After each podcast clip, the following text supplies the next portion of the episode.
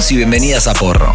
En este episodio vamos a hablar de una de las copas canábicas más importantes, la Copa del Plata. Y de cómo lo que empezó como una reunión de amigos con una pasión en común se terminó transformando en la competencia argentina con mayor prestigio internacional. Quédate que este porro te trae la copa. Tráeme la copa, Messi, tráeme la copa. Porro, podcast de cannabis.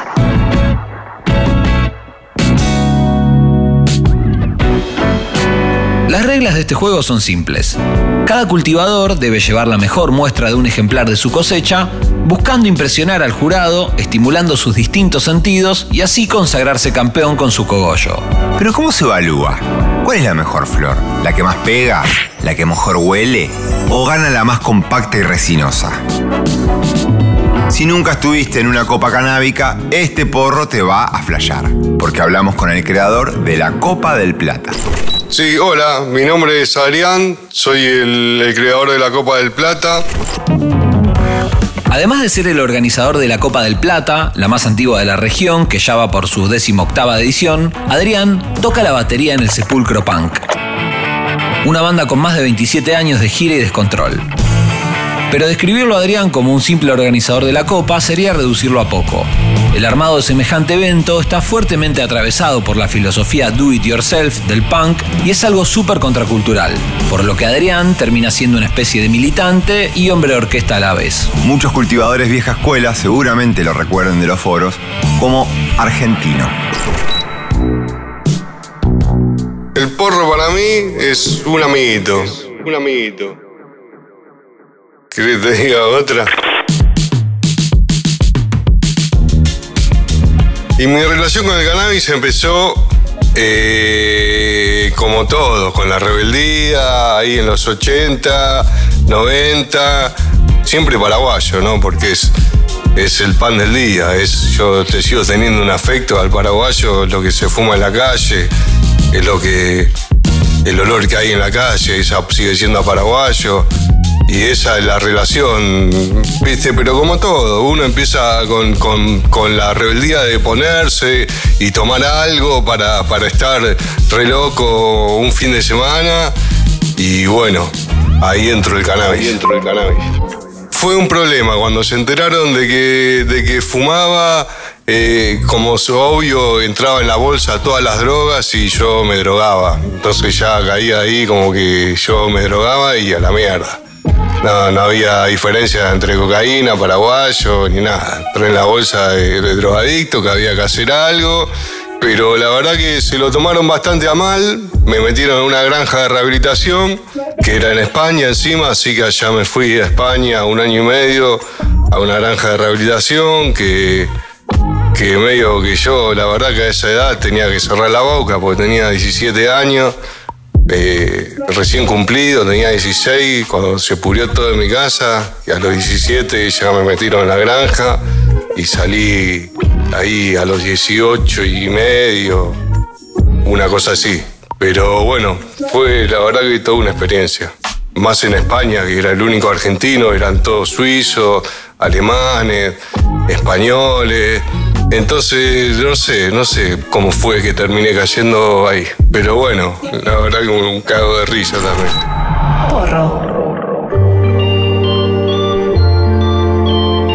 Durante los 90 era muy común que cuando los padres se enteraban que sus hijos habían consumido marihuana, se armara tal conflicto familiar que terminaba en internaciones arbitrarias, en granjas de rehabilitación. Para aclarar, la mayoría de las veces en contra de la voluntad de los pibes. Parece loco, pero era así de corta. Metían en la misma bolsa a guachines que fumaban porro y nada más, con personajes que tenían otras edades y consumos más complicados, quizás asociados a drogas duras, donde realmente necesitaban algún tipo de ayuda para poder salir adelante. Porro. Hoy parece que el tema cannabis dejó de ser tabú en ciertos sectores, tal es así que abrís Instagram y te tiran flores de todos lados, pero Adrián viene de una generación en la que si querías fumar marihuana, lo único que se podía conseguir era el famoso paraguas, el prensado. El porro prensado, por lo general, entraba a nuestro país de contrabando vía Paraguay y en su mayoría su procedencia era de la ciudad de Pedro Juan Caballero. Esas flores eran cultivadas de manera extensiva, pero en total clandestinidad, y muchas veces escondidas entre otros cultivos, en donde seguramente había cierto tipo de connivencia con el poder para que esto sucediera. Por aquel entonces, quienes comercializaban la sustancia descubrieron que si compactaban la materia vegetal, podían mandar más cantidad al reducir el volumen que ocupaba la carga. Así surgió el prensado, y en este te encontrabas de todo, desde ramas, semillas, hojas, algo de tierra, moho y a veces, dependiendo la partida que te tocaba, hasta un fuerte olor a amoníaco, una sustancia que se suele usar para caretear el barandazo. Y Adrián, como buen fumón vieja escuela, cuando vio esas primeras flores, la flayó. Porque si bien el prensado viene de la misma planta, son prácticamente dos sustancias distintas. Yo conocí a lo que, era, lo que eran las flores en un viaje que fui hice a Sudáfrica en el año 2000. Yo un fumón, total, de paraguas, total. Me iba tres meses y calculé lo que fumo yo, que te fumas un 25 por semana, y uh, me tengo que llevar un cuarto kilo a Sudáfrica. No sabía dónde iba, ¿entendés? No había mucho internet, no sabía dónde iba, loco. Y me pegué el cuarto kilo ahí en las bolitas, tranquilito. Me fui, mi novia, fui con mi novia, que estaban los viejos viendo allá. Mi novia aterrada, y me llevé.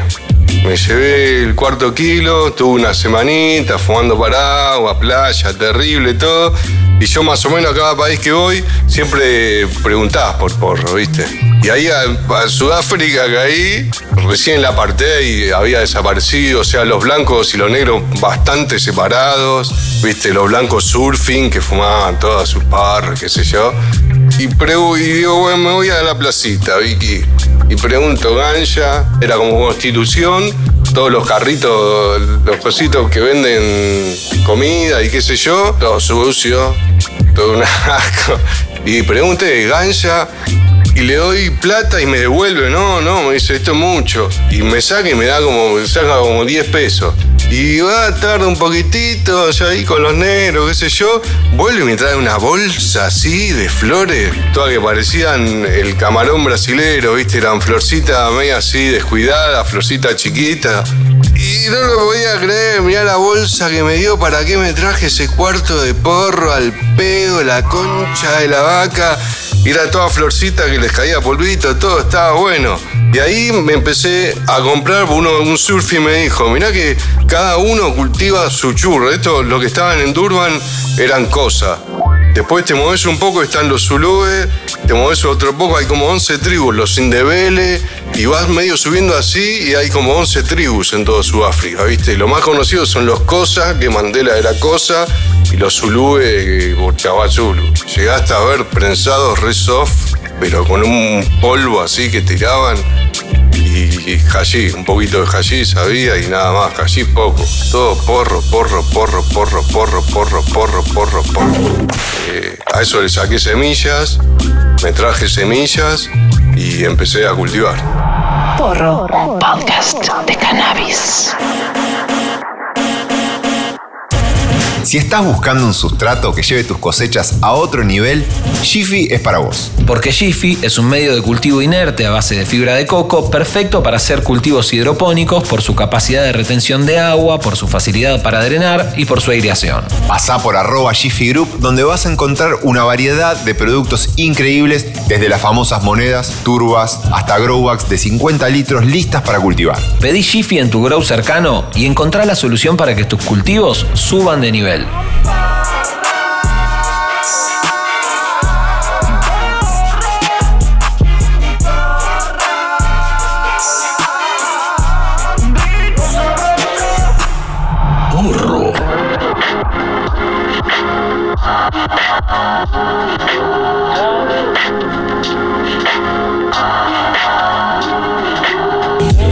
Aquellas épocas, la dinámica de la copa era más o menos la siguiente. Te enterabas de la existencia por los foros o por alguna de las dos únicas revistas de cannabis que circulaban, Hayes y THC. Mandabas un mail a Copa del Plata en el que el mismo Adrián te pasaba las bases y condiciones y te citaba en algún punto de la capital para que puedas entregarle tu muestra. Parece una boludez decirlo con tanta liviandad hoy, pero en esa época implicaba blanquear tu cultivo con un desconocido, sin contar que además le estabas dando 10G de tus mejores flores. Aunque con el aliciente de saber que a cambio ibas a recibir 9 gramos de otros cultivadores, ya que el hecho de participar también te convertía en una suerte de jurado que incidía sobre el resultado. Otro beneficio de participar era que podías darle acceso a cinco amigos que pagando la entrada al evento también podían participar. Esta era la única manera de entrar a la copa que se respetaba a rajatabla para mantener el hermetismo. En el 2002 arranca la, la copa de juntarnos a fumar porro y siempre fanatizado con la discusión, el mío es el mejor, no, pero el mío es el mejor y te vas malhumorado de la juntada. Ya decís, bueno, no, vamos, vamos, vamos a hacer algo serio, vamos a poner un premio. Y era peor, porque seguíamos siendo nosotros los que jugábamos nuestras muestras, ¿entendés? Ese es el problema. Entonces ya dije, está bien, está el premio, bueno, vamos a poner un jurado. No podemos nosotros decidir sobre nuestra muestra porque nos vamos a matar la trompada. Eso fue ya en el 2003, 2004 ya, ya puse jurado. Que todos principiantes también, ¿viste? Entonces el jurado en un tiro no sabía que, ya que por eh, cuál, cuál. Y a partir de ahí empezó, empezó y siguió. Las primeras eran con mucha paranoia, de juntarlos en una esquina, pasarlos a buscar en un micro, ¿viste? No había mucho celular tampoco. Entonces, medio que zafamos, no había tanta, tanta información como ahora, entonces todos con nickname, viste, todos en el foro. Entonces así surgió, empezamos a sumar gente del foro y se empezó, empezó a crecer, así, así fue, de, juntadas, que es, que es lo que sigue siendo la copa. Juntadas entre gente que no se ve hace un montón y se juntan todo ese día, que justo ven al de Brasil, ven al de Chile, qué sé yo, yo la disfruto mucho. En ese ir y venir de muestras, Adrián, imagínense, se encontraba con de todo. No todas las muestras estaban bien manicuradas, por ejemplo, y es que por entonces la información escaseaba y muy pocos sabían cómo presentar debidamente un cogollo para una copa. No había un manual de estilo hasta que Adrián se la picó al principal símbolo del cannabis, que contrario a lo que se suele creer, es lo que menos se usa para fumar. No porque la hoja sea mala, sino porque suele tener muy poca resina y mucha clorofila, que es lo que hace raspar la garganta. Un poquito de agua les pido, gracias. Y lo que más se aprecia de la flor de cannabis son sus racimos de cálices. Adrián creó un logo re punky. Una hoja de marihuana tachada que tiene como bajada la hoja no se fuma metiéndose con uno de los símbolos más populares del imaginario canábico, la chala. Lo de la hoja no se fuma salió de, de que la verdad ahí. Yo una noche de, de mal humor, de estar sacándole tres horas para sacarle la foto de la muestra, las hojas y sacarle hoja, la presentaban todos con hoja, hoja chiquita, todo, y yo para sacar la foto, y pero de verdad de podrido, de mal humor, así como aparte mirando el símbolo rolinga que le pone la hoja al coso, si la hoja no se fuma, yo la hoja se la saco, si sabés la hoja se la sacás, ¿qué, qué con la remera de una hoja? Y así, de mal humor, de punky de punky malhumorado, yo dije, no, loco, la hoja no se fuma. Y te voy a tachar la hoja te lo voy a poner ahí. Es chocante, pero hay mucha gente que le gusta. Eh, como que está bueno el coso. Si te animás, a mí me da mucho pudor ponerme la. Y más siendo yo el que la hizo y todo, como que me da. Me da pudor. Aparte, no, no puede ser que no te miren por la calle si llevas una hoja tachada.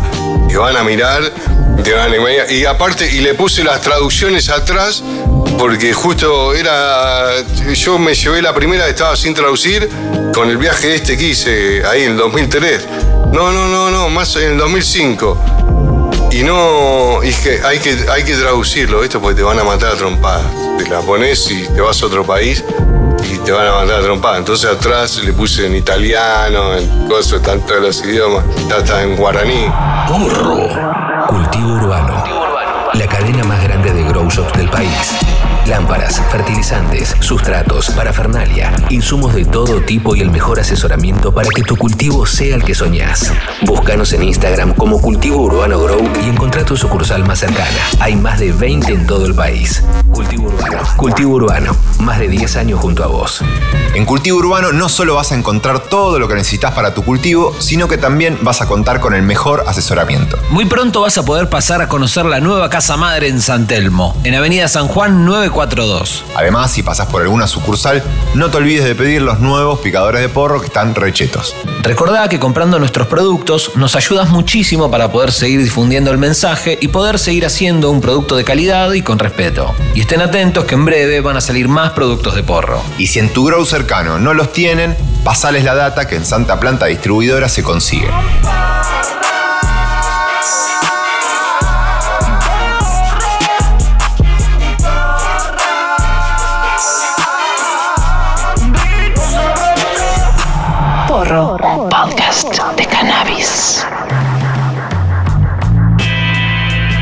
Asistir al evento ya era toda una aventura misteriosa de por sí.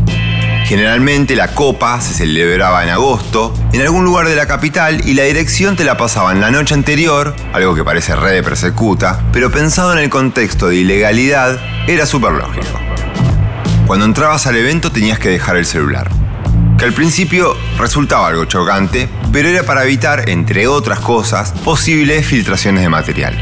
Y además también entendías que no solo era la clave para conectar con el evento, sino con otros cultivadores en épocas donde andábamos todos ocultos. Ese día y en ese lugar, la marihuana se sentía legal. Con el tema horario también se ponía estricto. Se entraba a las 10 de la mañana puntual y te ibas cuando el evento terminaba. La salida del lugar durante la copa solo se permitía en casos muy especiales. Entrabas cuando empezaba y te ibas cuando terminaba. Durante el evento podías caminar por los distintos stands de las marcas que sponsorean y en donde todos hacían alguna acción especial. La Copa funciona como espacio de militancia donde se dan charlas sobre temas legales en las que cultivadores y usuarios se pueden llevar herramientas concretas para poder defenderse, por ejemplo, frente a un allanamiento. Además, era una de las pocas oportunidades que tenías para conocer a otras personas como vos, con las mismas inquietudes, cultivando una planta milenaria en la clandestinidad. Todo esto sumergido en una nube de clima subversivo y contracultural. Adrián hace todo, y cuando se sube al escenario es el alma del evento. Porro.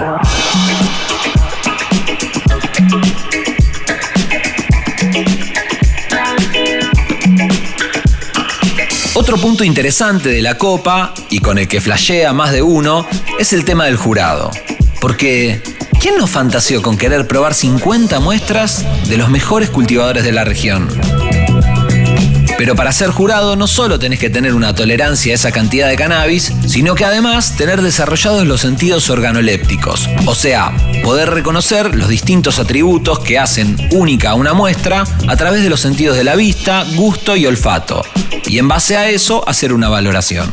Un análisis organoléptico es una valoración que un grupo de personas con la experiencia y competencias necesarias realiza sobre una muestra de un alimento o de una bebida. Dicho análisis se basa exclusivamente en analizar qué sensación genera el producto en cuestión sobre los sentidos. Vista, gusto y olfato. Los jurados ya van pasando los años y ya me, me voy quedando sin gente que, que poner, ¿no? Porque ya llamás jurados invitados y es como que ya estuvieron todos, jurados invitados, todo, de todo, todo, todo, de todos lados. Entonces, medio que estamos poniendo ya hace rato el último campeón que va de jurado. Uno de los jurados soy yo, que fui todos los años, y después ya, ya son jurados invitados. Viste, que, seguro alguien que, que se ganó muchas menciones en la copa y así. y estamos haciendo eso este año, poniendo a los que se ganaron un par de menciones, los ponemos de jurado invitado. Se pierden de competir, pero bueno, eh, estamos. Porro. Si querés ver nuestros cultivos, seguinos en arroba no soy Mauro. Y arroba los guion bajo cocos guion bajo DTW. Y no te olvides de seguir a Porro en Instagram, arroba Porro Podcast. Y si te cebaste con el podcast y te agarraron ganas de cultivar y no sabes por dónde arrancar, algo muy importante a tener en cuenta en un cultivo de interior es la iluminación. A la hora de elegir una buena lámpara, nosotros elegimos la tecnología LED de Argento Co. Entre otras cosas porque son las más eficientes del mercado y porque además es una empresa creada y diseñada por cultivadores experimentados. Si buscas resultados garantizados y que tu factura de luz no explote, ni lo dudes, Argento Cob es la que va. Búscalos en Instagram como arroba argentocob o en www.argentocob.com.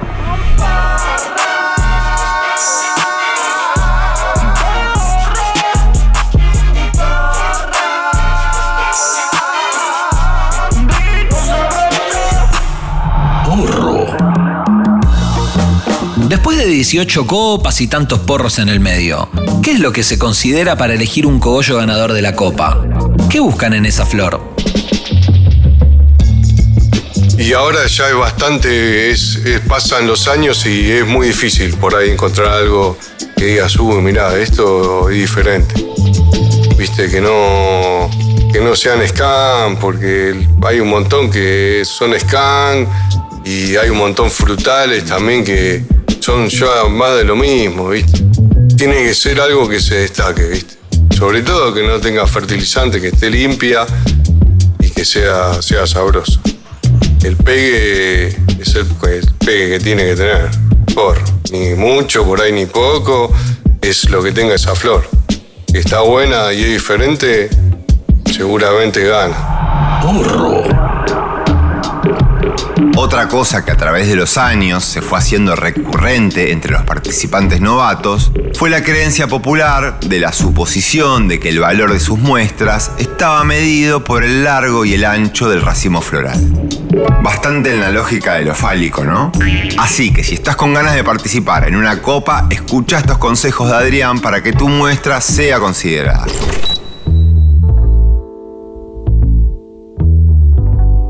La verdad que, este año lo pusimos en las bases ya, todo eso de, que intenten no presentar una poronga, porque por ahí se, viste, era, "Eh, mirá, mirá la poronga que te presento, y 10 gramos en un, en un cogollo entero, que lo terminás fraccionando y queda, queda con forma fea, viste, los cogollos, o te puede encontrar con cualquier cosa. Entonces, que fraccionen, que fraccionen más, que lo, que lo presenten, si pueden, calculen de a un gramo y listo. Y después, bueno, sin hojas, sin moho, sin bichos, sin pelo, sin nada, que lo miren bien.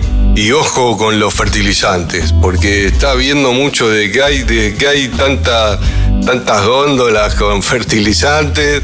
Eh, la gente no se está dando cuenta, pero ya es una cagada, porque es un tema, porque la mitad de las muestras ya, ya nos pasó en el 2018, ahí Pochoc lo dijo, que ojo, loco, porque le están poniendo fertilizante y no la podés fumar. Por ahí los pibes están re orgullosos porque te dicen, uy, mirá lo que te voy a presentar, todo qué sé yo, y en tiro a fumar, decís, loco, no, no, loco, no. Pueden tener un olor bárbaro, viste, un aspecto bárbaro, una textura terrible, pero cuando te la fumás, no, no se puede fumar. No entiendo cómo no, no se lo sienten, loco, porque, viste, te estás envenenando, me parece. Porro.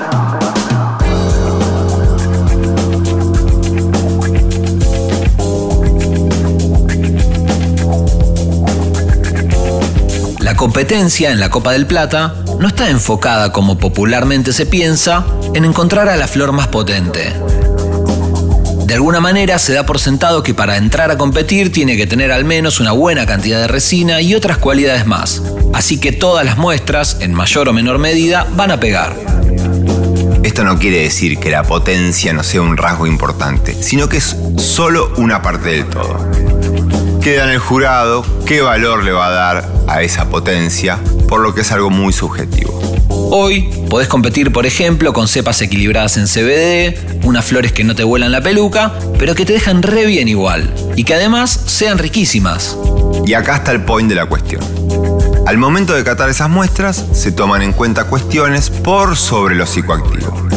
Aspectos, como decíamos, organolépticos, en donde es necesario paladares entrenados para encontrar combinaciones de tonos a veces muy sutiles.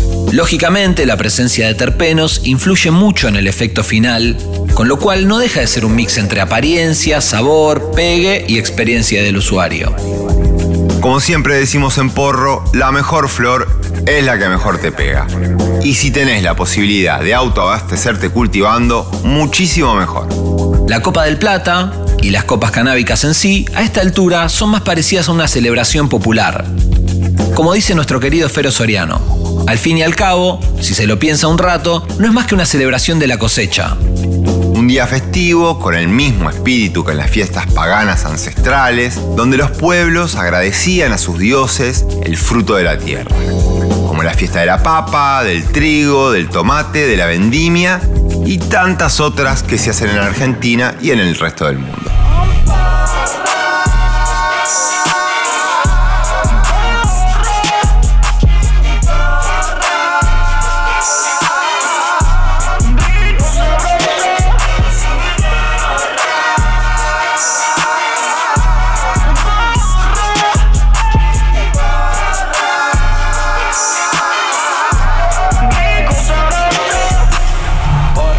Este fue un episodio especial de Porro dedicado a la Copa del Plata. Esperamos que les haya gustado. No se olviden de seguir a Porro en Instagram, en arroba Porro Podcast, en su plataforma de podcast favorita y no cuelguen en compartirlo con sus amigues. Muchísimas gracias a Clementina Flores por ordenarnos y darle vida a nuestras redes. Y a Marquitos Castelo por corregirnos los textos. Gracias a Caveman por el increíble diseño del póster original de cada episodio. Un yarao especial para Club Hats, que produjo la pista del opening. Y a Catriel, que le puso esas líricas épicas. Yo soy Mauro Ello. Y yo, Mike Urrere. Gracias por prenderse con Porro. Nos reencontramos la próxima. Porro es un podcast original de Posta. Smoke weed every day.